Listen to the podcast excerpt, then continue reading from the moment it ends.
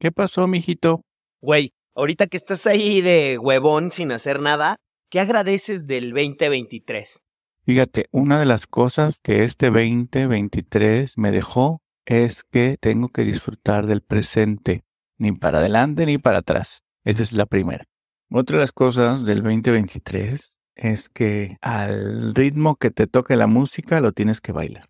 Entonces, quiere decir que donde quiera que te encuentres, tienes que buscarte tú la manera de pasártela bien, ya sea arriba, abajo, donde sea. Si no, la chinga se va a sentir doble. Y por cierto, este, no es que no esté haciendo nada. Sí, le lavé los trastes, les di desayunar, tendí las camas, saqué al perro. ¡Ay, ajá! ¿Y tú, Chainis? Bueno, primero que todo, agradezco porque crecí personalmente, crecí laboralmente, crecí espiritualmente. Hay muchas cosas eh, que vendrán, pero todo lo que tenía proyectado para este año se cumplió en los 12 meses. Estoy cumpliendo uno de esos proyectos que era descansar una semanita y bueno, y puedo estar disfrutando en este momento de, de mi familia, puedo estar disfrutando de un espacio para mí, de tiempo para mí. Este año lo cierro súper contenta y agradecida porque todo lo pude hacer.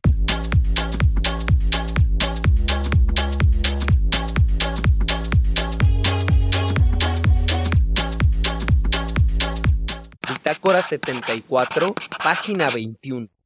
Dicen los que saben que agradecer es apreciar. Y apreciar es tener la habilidad de ser consciente de todo lo que nos ha sido dado, sin importar la envoltura en la que la vida nos lo presenta, sin importar si esta envoltura es agradable o desagradable. Incluso dicen que si somos capaces de agradecer honestamente lo que somos, lo que tenemos y lo que estamos viviendo, esto nos llevará a experimentar paz.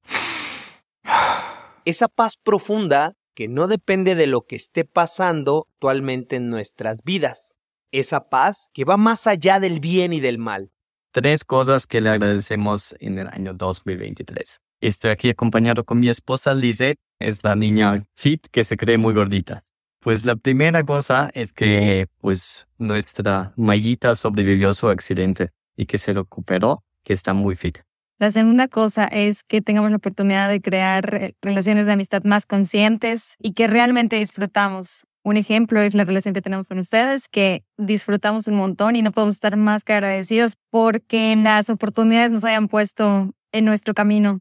Bueno, y número tres, y yo no sé hablar tan bien como esa niña aquí, este, pues le agradecemos que somos una familia así de tres que se quieren mucho. Y que tenemos salud, mi amor. Awesome. Dicen que Dios le da sus mejores batallas a sus mejores guerreros. Y yo conozco a un máximo décimo meridio. Y su año 2023 se me hace un año muy chingón, por cómo lo vivió, por cómo lo enfrentó. Y además es un digno representante de que hay que tener amigos hasta en el infierno. Pero qué mejor que sea don Mauricio Gentile que nos cuente qué le pasó este 2023. Pinche Carlos García. Soy Mauricio Gentile, un brasileño que estaba viviendo en Viena y ahora justo ha cambiado a vivir en Suiza, en Ginebra. Este año 2023 fue un año muy especial, al mismo tiempo un año con mucha, muchos desafíos.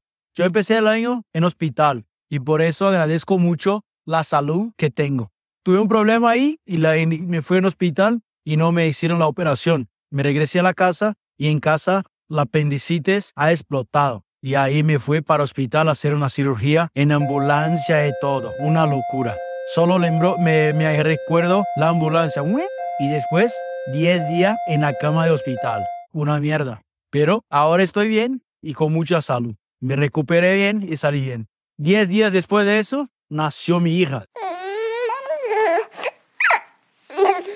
Nació con mucha salud, con muchas ganas, fuerza y con todo que podía tener. Nació lindita, una hija de un brasileño que nació en Viena y que tiene la ciudadanía italiana. Madre mía, cuánta cosa. Y por eso soy muy grato por todo eso. Después, en junio, tuve una sorpresa. Estaba caminando muy bien en la empresa y recibí una invitación para una reunión. Y en esta reunión mi maravilloso jefe me ha despedido. Sí, me ha despedido. Pero, y entonces ahí el mundo se cayó por todo. Todavía empezó una nueva eh, busca de empleo de un brasileño viviendo en Viena a buscar un empleo en toda Europa y también en Asia o quizás en Estados Unidos. Yo no quería regresar a Brasil y por eso tengo mucho que agradecer mis amigos, el network que ha desarrollado, los amigos que ha tenido. Tuve soporte de, de todo equipo de nuestro MBA, personas que están viviendo en Australia, en Colombia, en Suiza, en España, en Rusia, en Jordania, en Líbano, Brasil, Argentina, México, en todos lugares del mundo. Y por eso soy muy grato por todos los amigos que hice en mi vida. Esta es mi jornada, un año muy difícil y ahora estoy acá. En este momento hablando para Carlos García desde Chamonix, en Francia. ¡Ah, qué lindo!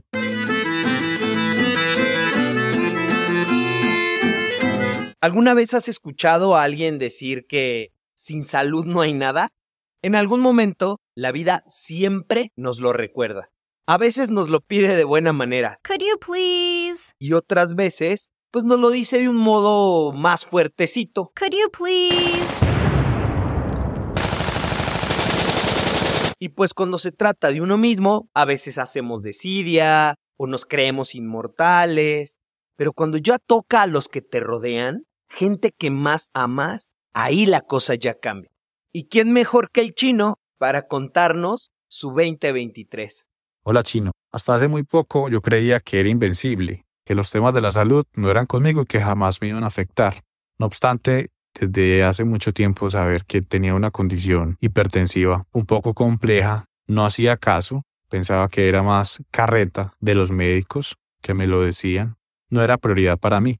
De ahí que vivía al límite en comida, en trasnocho, en estrés, en cargas de trabajo, saturando mi cuerpo y saturando mi mente a unos niveles que nadie conocía y yo no quería conocer, no lo quería aceptar.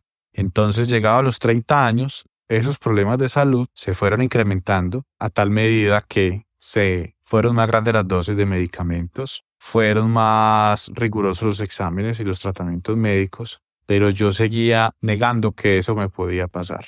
Realmente no lo quería aceptar. Llegaron los 35 años y esta situación, como dice el dicho, acuérdese que todo siempre puede ser peor, se acrecentó y se agravó.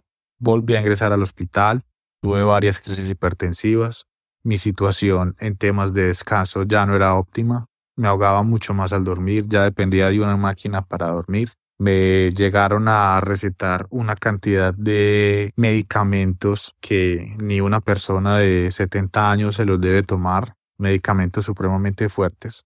Y a raíz de todo eso, y a raíz del evidente deterioro que ya estaba percibiendo, pues entendí que yo no era el hombre de acero que me creía. De ahí que la decisión fue buscar ayuda, pero una ayuda que fuera muy prioritaria, muy rápida porque realmente, y de acuerdo a lo que me dijeron, yo ya no podía esperar más. A raíz de esto, pues la situación en mi familia, mi esposa, pues causó un grado de preocupación muy alto. Y entendí que yo no podía ser ni egoísta con ellos y principalmente no podía ser egoísta conmigo mismo, porque lo que estaba haciendo era crear una bomba de tiempo que me iba a pasar factura muy rápido y no solamente pues una factura fácil de pagar, sino que podía ser incluso algo de por vida o hasta no volver a existir. De ahí que buscamos las mejores opciones y encontramos que existe la cirugía bariátrica, que te recortan un porcentaje de tu estómago para que a partir de allí tú vuelvas a lograr un peso ideal y saludable de acuerdo a tus condiciones. La cirugía, como cualquier cirugía, es molesta, pero no es molesta por lo que tú puedas sentir, por el dolor o por la incapacidad, sino porque realmente es un alto en tu vida y te dice, mira, lo que debes hacer para poder vivir y estar saludable es esto y como tú no lo lograste hacer de manera voluntaria, pues entonces te lo ayudamos a hacer con sus consecuencias. Sin embargo, creo que ha sido la mejor decisión que hemos podido tomar. Y digo que hemos podido tomar porque fue una decisión que fue tomada en familia. Ahora mi salud ha mejorado un 100% ya no me ahogo por la noche, ya descanso. He perdido una cantidad de peso que me ha permitido recuperar mi salud. Mis temas de presión arterial se han controlado. ya no tomo tantos medicamentos y la verdad es que la idea es no volverlos a tomar. Y lo mejor es que esto me ha enseñado que lo prioritario es tener salud, que si no hay salud no hay nada. Como ya lo hablamos en podcasts anteriores, últimamente siento que la vida va a toda velocidad.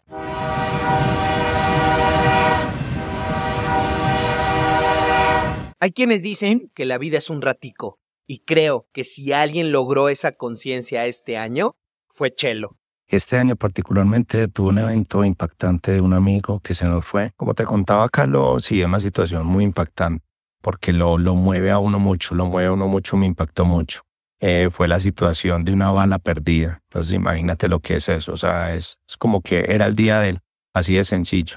Tenía un hijo de la edad que tiene mi niña, entonces eso aún lo hace más cercano a él, lo hacía más cercano a mí. Disfrutábamos la pasión del fútbol, eso nos veíamos periódicamente para ir al estadio, hablar de fútbol, y digamos que simplemente de un momento a otro ya no está, no podíamos disfrutar de la amistad. Entonces así mismo lo pone uno muy pensativo del día a día, de lo que tanto tú mencionas.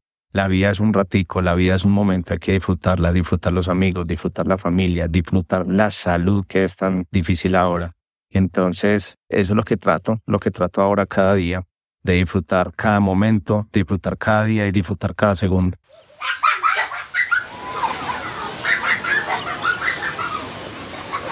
Personalmente, este 2023 cumplí dos cosas importantes.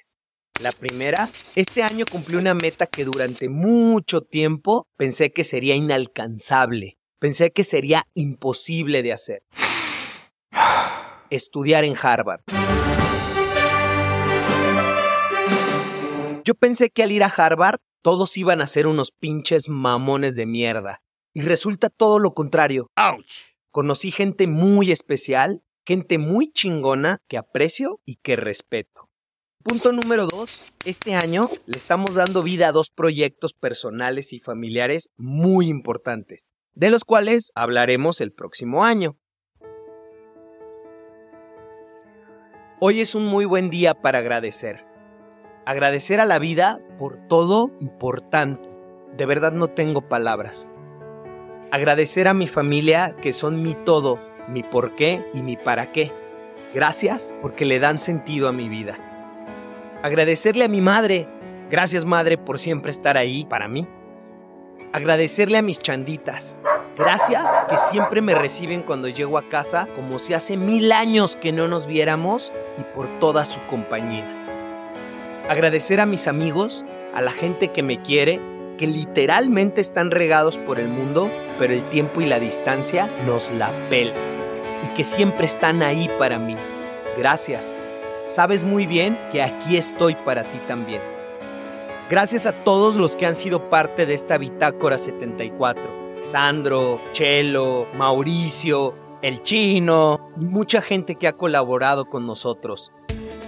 Gracias Pablo y gracias Chinese por creer en esta bitácora 74, por siempre tener tiempo y por ser cómplices de mis locuras y de mis pendejadas. Gracias por confiar en mí. Gracias a ti. Gracias a ti por dedicarnos unos minutos de tu día, por dedicarnos unos minutos de tu vida. Gracias de todo corazón. Yo soy Carlos García que no se te vaya en un día sin pena ni gloria.